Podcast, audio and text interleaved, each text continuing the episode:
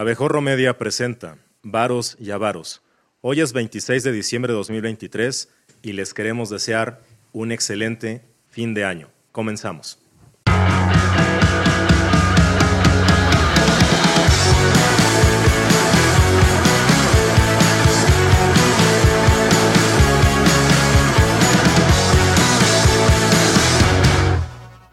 Buenos días, buenas tardes o buenas noches.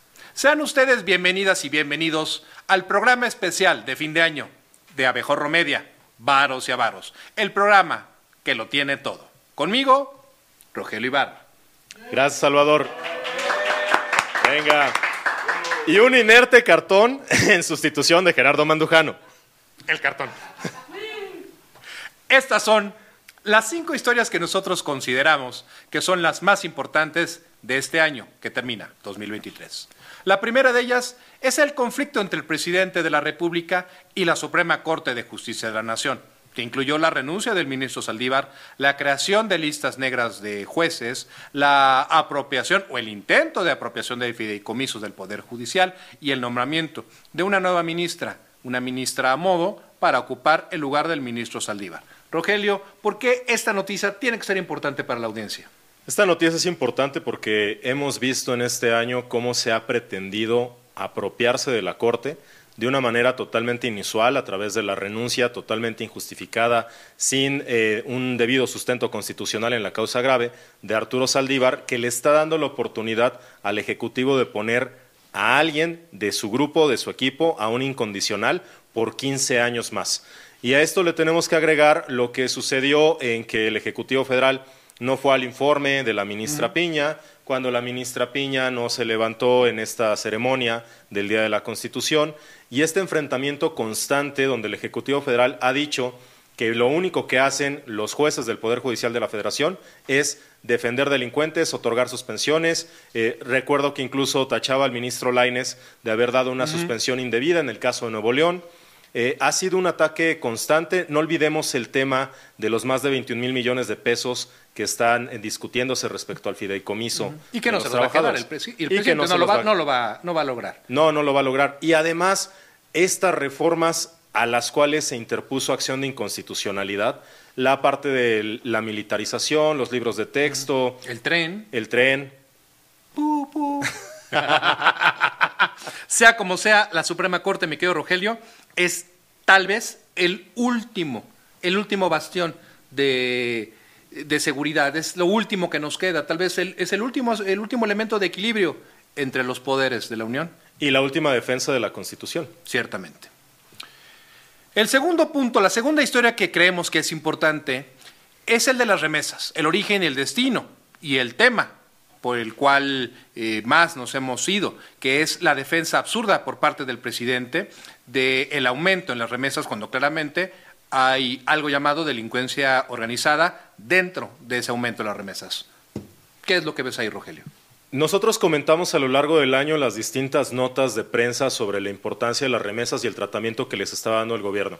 De entrada, el gobierno federal está considerando que es parte de una política económica exitosa. O sea, es exitoso que tú mandes a tu gente, exacto, que le expulses, que valides. por falta de oportunidades y que lo o que por amenazas de la por amenazas y que lo que regrese digas vamos súper bien y lo consideres incluso diciendo está alcanzando niveles históricos. Entonces, al revés, este, Exactamente. tu presidencia tiene números históricos negativos en la generación de empleos. Yo no veo al presidente, al primer ministro de la India, que es el país que mayor número de remesas recibe. Y el, presidente más popular. Y el presidente más popular toma eso, López Obrador. Populars. No lo voy a hacer, tengo una reputación que cuidar, doy clases, pero yo no veo al primer ministro de la India presumiendo esto como una política económica benéfica de su país. Además, lo que ha hecho eh, el crimen organizado ha sido infiltrar estas estructuras y tenemos muchísimos relatos en donde hay gente que hace carrusel para estar cobrando las remesas y entregárselas a un halcón.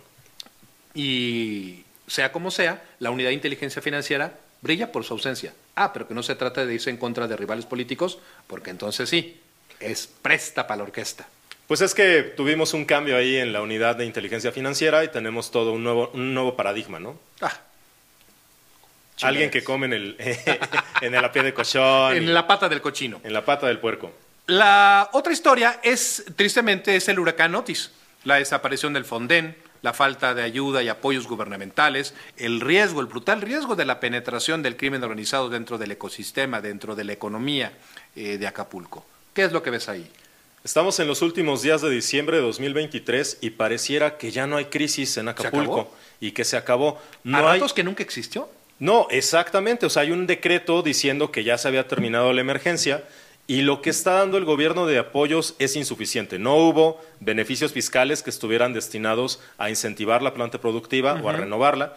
No, eh, no hubo un plan completo, eh, estamos hablando de un plan de 67 mil millones de pesos, más o menos, cuando se cuantifican los daños en más de 300 mil millones de pesos.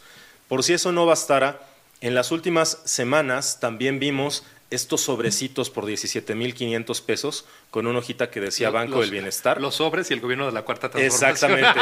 los sobres del gobierno de la Cuarta Transformación y diciendo, pues ahí está la ayuda para que reconstruyas. Eso es no saber de política pública, no saber de gobernanza y no querer hacer las cosas bien. Esperemos que en 2024 la tradición que tiene Guerrero para poder elegir a sus gobernantes siempre en la parte de la izquierda se modifique. Solo sé, mi querido Rogelio, Solo sé que yo espero que la delincuencia organizada no logre penetrar dentro del sistema económico de Acapulco y terminen por apoderarse de su economía. Es un deseo de Año Nuevo. Ojalá y me lo traiga Santa. Mientras tanto, en Año Nuevo ya está el Tavares. este, la cuarta nota. Crisis constitucional en Nueva León. Yo solo sé, otra vez, yo solo sé de cierto que el desastre que armó el gobernador Fosfo Fosfo le va a salir muy caro a los neoloneses y va a ahuyentar sí o sí la industria, la atracción de industria y el nearshoring. ¿Tú qué ves? Es una crisis totalmente autoinfligida por no saber leer la Constitución por parte del gobernador y tratar de hacer una maniobra de ilusión y media turbia. Los doctorados no quitan lo pendejo. por, por mantener en alguien, a alguien de su equipo en el poder. Por miedo. Por miedo. Y tuvo que venir la Suprema Corte, y dar un manotazo y señalar. La Suprema Corte, esa que odia el presidente. Exactamente, y por algo la odia. Y finalmente todo esto parece solamente un teatro para poder apuntalar la carrera política de Mariana Rodríguez y que pueda ser alcaldesa de un lugar en el que entiendo no reside. No reside. Que es este Monterrey. Pero es Monterrey, pasan cosas raras. Se casan entre primos. Lo dijiste tú. Segalmex, el escándalo de corrupción más fuerte hasta el momento durante la administración del presidente Andrés Manuel López Obrador. Mientras este gobierno inició diciendo que no era como los otros, la realidad muestra que son peores que los otros. La realidad muestra, Salvador, que aunque agites pañuelos blancos y digas aquí ya se acabó la corrupción y no somos iguales, la terca realidad se empeña en demostrar que es lo mismo que sucedía antes e incluso en escala peor. Estamos hablando de que Segalmex es un fraude mayor que el de la estafa maestra. Y por mucho. Y por mucho. ¿Y dónde están los responsables? Nuevamente, ¿quiénes son? ¿Dónde están las líneas de investigación? ¿Dónde están las carpetas? ¿Dónde está un atisbo de que se va a tomar en serio el acabar con la corrupción por parte de este gobierno, que por cierto ya se va? E incluso eh, uno de los principales eh, responsables, señalado como responsable, optó por René Gavira optó por entregarse y como lo dijimos aquí en el programa varias veces, eh, lo dijo Gerardo, se está entregando porque sabe que el sistema de procuración de justicia puede ser tan malo o tan manipulable o están tan mal armadas las carpetas que una de esas puede enfrentar a la justicia un ratito encerrado y salir libre. Se entregó para que lo vacunaran, ¿no?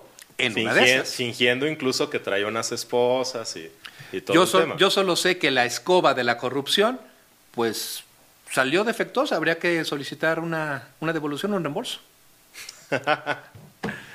Así las cosas, damas y caballeros, con este último programa, este programa especial, es como nosotros damos por terminado en Varos y Avaros de Abejorro Media, damos por terminado un ejercicio por 2023 y les deseamos lo mejor para el 2024. Gerardo, Rogelio, ah, que ya no es, ya no hay Gerardo. Gerardo. Ah, aquí está Gerardo. Rogelio. Rogelio. Ha sido un placer acompañarte en este año, Salvador. Muchas gracias a todos ustedes por estar viendo este programa.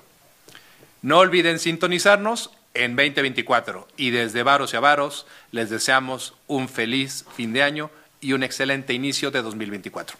Nos vemos el próximo año.